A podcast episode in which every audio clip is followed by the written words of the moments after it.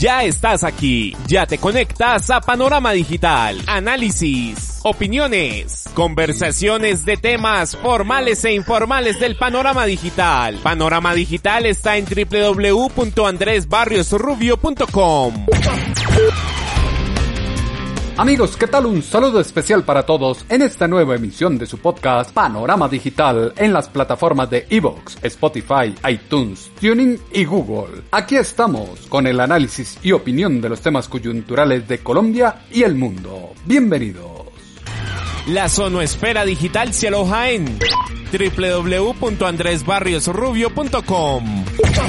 La coyuntura política, económica y social que atraviesa Colombia y el mundo a consecuencia del COVID-19 y el aislamiento requiere que los gobernantes saquen a flote su liderazgo para delinear las acciones a seguir, el aglutinar el colectivo en una sola causa, reconstruir el entramado social, así como transformar la cotidianidad y el salir adelante de la profunda crisis. El tener cabeza fría y huir de las presiones es clave para generar confianza y credibilidad en lo que se dice y se hace www.andresbarriosrubio.com Panorama Digital en mayor o menor medida, el presidente Iván Duque Márquez y los mandatarios locales han logrado influir, motivar, organizar e involucrar a una amplia gama de la población. Eso sí, no faltan los insensatos para asumir las medidas del aislamiento social. Los estilos de dirección y administración han salido a flote, las formas de comunicación difieren, unos optan por el diálogo y la cultura ciudadana, mientras otros lo hacen por el autoritarismo que no admite interpretaciones o pensamientos contrarios, códigos de comportamiento que tienen un solo fin, hacer frente a lo complejo del momento.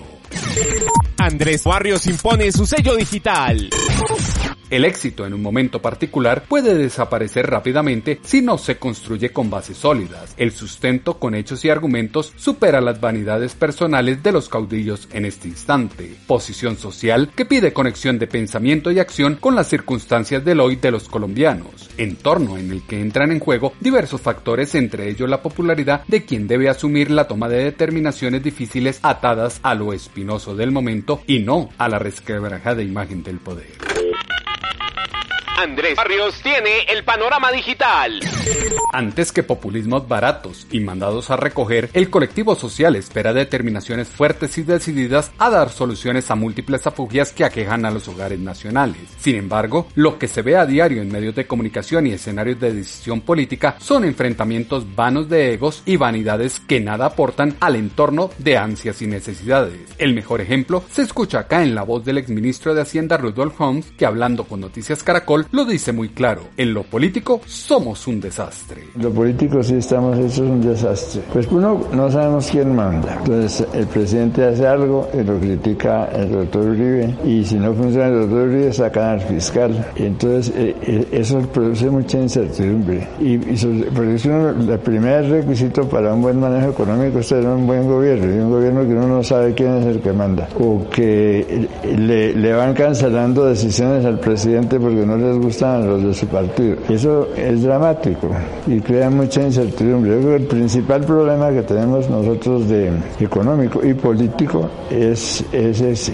No saber quién manda es muy complicado para el entorno político y económico. Genera incertidumbres que traerán consecuencias en el corto y mediano plazo. Guerra de poderes, protagonismo y figuración que obligan a llamar la atención de la opinión pública con salidas disonantes frente a hechos que se deberían hablar en privado y con la altura que merita la situación. Discrepancias de liderazgo que tienen una enconada disputa entre el presidente de la República, Iván Duque Márquez, y la alcaldesa de Bogotá, Claudia López. Pelea de grandes proporciones que toma relevancia en los medios de comunicación como se escucha en la emisión de Semana en Vivo discusión ni hay disputas. El presidente manda, pero que mande bien, que nos diga de dónde van a salir los trabajadores y a dónde van a llegar y cómo. Primero. Segundo, le voy a contar esto que como el presidente no me ha recibido, entonces mañana le voy a mandar una carta con toda esta información. De hecho, la radiqué hoy por la noche. Entonces vamos a ver. Yo llevo pidiendo desde ayer no me recibieron, me dijeron que con los ministros, entonces yo me reuní con los ministros ayer y, listo, no pasa nada. Yo entiendo que el presidente está muy ocupado, entonces yo le mando una carta con esto. Le manda la carta para no perder protagonismo e imponer su punto de vista en la opinión pública, prepotencia que se escuda no solo con tono, intensidad y timbre, sino maquillando la narrativa desde un libreto de marketing político que apuesta por vender una imagen de pensar en el pueblo y el impacto y angustia que produce el aplicar una norma nacional que no se ajusta a las necesidades y realidad de la capital colombiana, como lo dice en Semana en Vivo la alcaldesa de Bogotá, Claudia López. ¿De dónde van a salir los trabajadores? ¿Qué van a esas obras? Van a salir de Bosa, Kennedy, Fontibón, Engativá, Suba, Ciudad Bolívar,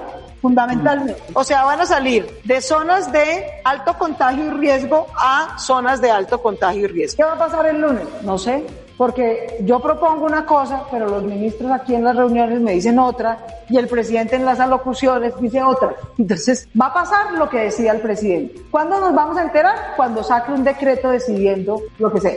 Lo que están decidiendo es sacar a gente del sur de Bogotá, de esta zona, a que trabaje en esta zona. Aquí hay bajo contagio, aquí hay alto contagio. Yo lo dije y lo vuelvo a repetir. Yo tengo clarísimo que el que manda es el presidente, pero con la vida de la gente humilde del sur de Bogotá no van a jugar por los intereses y el lobby de nadie mientras yo sea alcaldesa. Lo digo con absoluta claridad sacar a gente humilde, que claro que tiene necesidades, y yo lo veo todos los días, todos los días me piden ayuda, comida, apoyo, y todos trabajamos para darles ese apoyo, para que puedan estar en su casa en cuarentena sin pasar hambre. Yo redoblo los esfuerzos para que no pasen hambre, pero no me los van a sacar a la brava, sin seguridad, a exponer su vida, a dejar a sus hijos huérfanos. No, esa es una enorme enorme irresponsabilidad. Enorme irresponsabilidad de los gobernantes que piensan en sus intereses particulares y se olvidan que el pueblo fue con su voto quien confió en ellos para regir los destinos e intereses de la nación colombiana. No es momento de polarizaciones. El hoy no admite posturas de izquierda, centro o derecha. La división no ha traído nada bueno y avivarla en este instante sería contraproducente. Unidos, somos más y encontraremos la salida como lo afirma en este mensaje el concejal de Bogotá, Jorge Colmenares. Con tristeza, estamos enfrentando en nuestra pandemia uno más de los peligros de la Bogotá salvaje, la intolerancia y la polarización política. Hoy hago un llamado a la calma, a la cordura. No es momento de armar bandos de un lado o del otro. Es momento de unirnos como seres humanos para juntos atacar un enemigo que tenemos en común, un enemigo invisible. Hoy hago un llamado al presidente de la República, a la alcaldesa Claudia López, a que se armonicen, a que trabajen unidos con un fin único, proteger a los bogotanos. Estamos en la crisis más grande que hemos vivido en nuestra historia moderna. Por un lado, está este enemigo que nos mata si vivimos en comunidad, si actuamos con normalidad. Pero por otro lado, está el enemigo que creamos nosotros mismos, el hambre, a causa de esta crisis económica. Porque con hambre no hay cuarentena que valga. Debemos unirnos como sociedad para encontrar caminos que nos permitan luchar en estos dos frentes de batalla, en la salud pública y en lo económico. Muy mal ejemplo social le dan los líderes a sus pueblos. Si no son capaces de sentarse, dialogar, armar un plan en conjunto, armónico, que lo único que busque es demostrarle a la sociedad que van a trabajar juntos para ganar esta batalla. Alcaldesa, presidente, no es momento de hacer política, es momento de luchar contra la pandemia.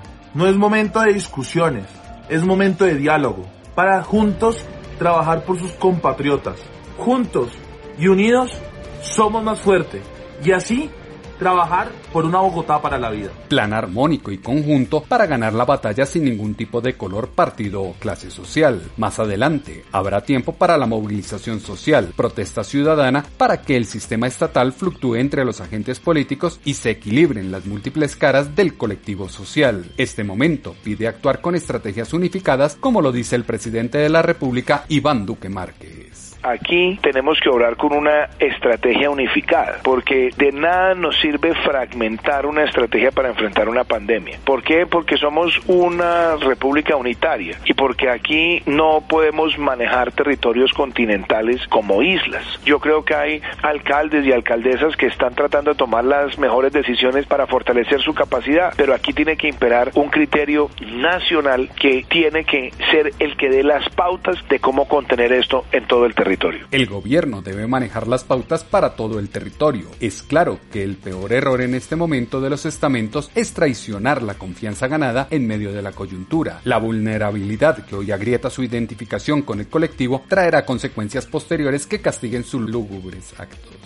Yo insisto, aquí lo que tenemos es que lavarnos las manos en lo práctico, frente, frente al coronavirus, en familia, manteniendo las prácticas de higiene, pero políticamente nadie se puede lavar las manos, todos tenemos que actuar con un gran nivel de coordinación. Todos deben actuar en coordinación y determinación, pero por momentos parece que es más fuerte la ambición política de obtener réditos que se traduzcan en votos más adelante. La pandemia, la emergencia económica, sanitaria y social deben ser el punto de quiebre y transformación de los estamentos públicos y la clase política y económica del país, refundar a Colombia lejos de aquellos que hoy han demostrado ser el vivo reflejo del mal. Está claro que la sociedad no volverá a ser la misma una vez se intente retomar la cotidianidad. El mundo ya no volverá a vivir como estábamos antes del aislamiento. Claro ejemplo lo da la alcaldesa de Bogotá, Claudia López. Ya no podremos vivir en un mundo en el que todos entrábamos entre 5 y 8 de la mañana al trabajo y todos salíamos entre 5 y 8 de la noche. Eso es virtualmente imposible si queremos proteger la vida. Unos seguirán entrando de 5 a 8, ese turno ya está copado. Otros, manufactura y construcción, tendrán que entrar a las 10 de la mañana. Todo el cargue, descargue y abastecimiento tendrá que hacerse entre 10 de la noche y 6 de la mañana. Y nos queda una posibilidad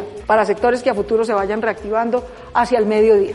Ejemplo tan sencillo como el empleo. Nos tendremos que adaptar a turnos de 24 horas, volver Bogotá como las grandes metrópolis, ciudades que no duermen y establecen una cadena productiva que responden a las particularidades del distanciamiento y la movilidad de todos los actores de la industria. El gran problema son los indisciplinados, esos estupendos personajes que se pasan la norma por la faja y no quieren comprender que esto es en serio y que del autocuidado dependen muchos factores. De ahí la advertencia que les hace el alcalde de Cartagena, William Dow.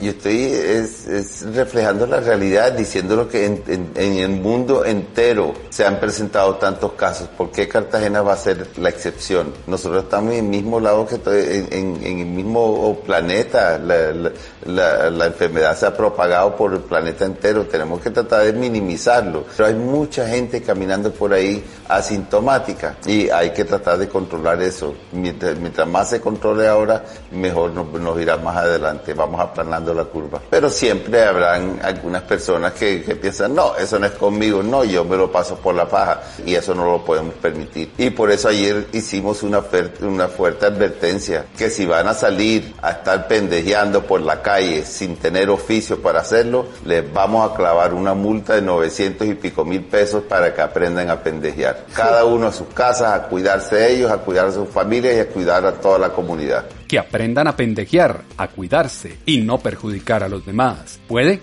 que no sean muchos, pero el daño que hacen sí es muy grande, suben el número potencial de posibles contagiados y juegan con la apertura gradual que ahora se comienza a dar. Por ello, la dura amenaza a la desobediencia que hace el alcalde de Ciénaga Magdalena, Luis Tete a concretar con las funerarias para que traigan ataúdes para Ciénaga. Muchos ataúdes. Vamos a concretar un lote donde vamos a hacer las fosas comunes para enterrar a los muertos. Y nosotros aquí en Ciénaga parece que esto fuera un mito, que esto no nos va a llegar. No nos va a llegar ¿por qué? Porque comemos guineo con, con, con pescado, será. Y que los ancianos que andan por ahí por la calle, que uno le dice que hacen allí en la calle sin un tapaboca, que nos dicen que nosotros estamos locos. Hay que ponerle seriedad al tema. Esto no es un juego. El COVID-19 puso en jaque a todo el mundo. Llegó para transformar comportamientos, estructuras, modelos y la ética que estaba trabajando cada uno de los microsectores de esta sociedad globalizada. La coyuntura de hoy pide una sociedad unida y comprometida para asumir de manera adecuada el aislamiento inteligente, el distanciamiento como norma de bioseguridad ante el COVID-19 y el impacto económico que ello trae a cada uno de los hogares.